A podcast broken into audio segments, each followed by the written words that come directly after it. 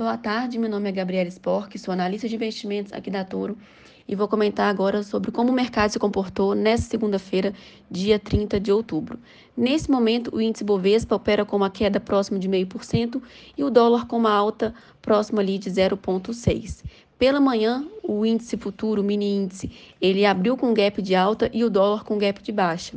A gente teve a divulgação do IGP-10, perdão, IGPM, por volta de 8 horas da manhã e esse índice ele veio era esperado uma aceleração do mês anterior para em comparação com esse mês, mas ele veio acelerando menos do que o mercado precificava.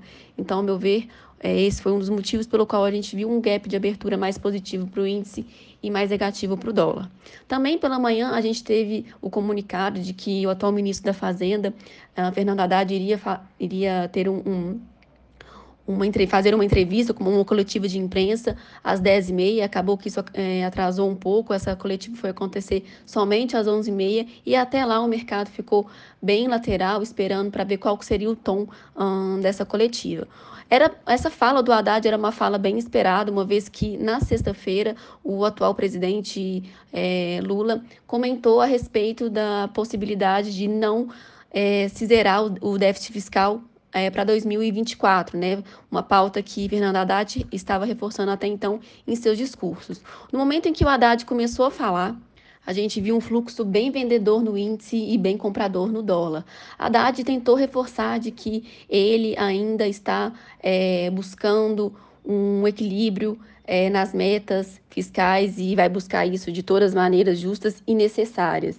De qualquer maneira, uh, ele não foi muito enfático, né, não bateu o martelo a respeito de se o déficit fiscal em 2024 vai ser zerado ou não. Ficou, inclusive, até um pouco é, nervoso com as perguntas, é, perguntas repetitivas né, da imprensa e acabou encerrando a, a, a, entrevista sem dar muitos detalhes. Com isso, a gente viu um viés mais vendedor né, no nosso índice Bovespa, assim como no índice futuro, e também o dólar chegando a bater ali a um patamar de 5,062.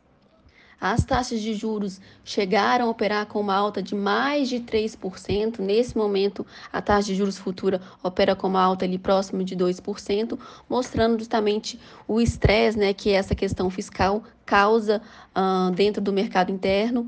É, e também nas taxas de juros mais longas. Falando de principais em, é, altas e baixas dessa, uh, da, da Bolsa no dia de hoje, temos como principais baixas é, Grupo Casas Bahia, Magazine Luiza, seguida de Braskem. E principais altas temos Usiminas, Semin e CCR operando na ponta mais compradora. Esses foram os destaques uh, do dia de hoje. Até mais.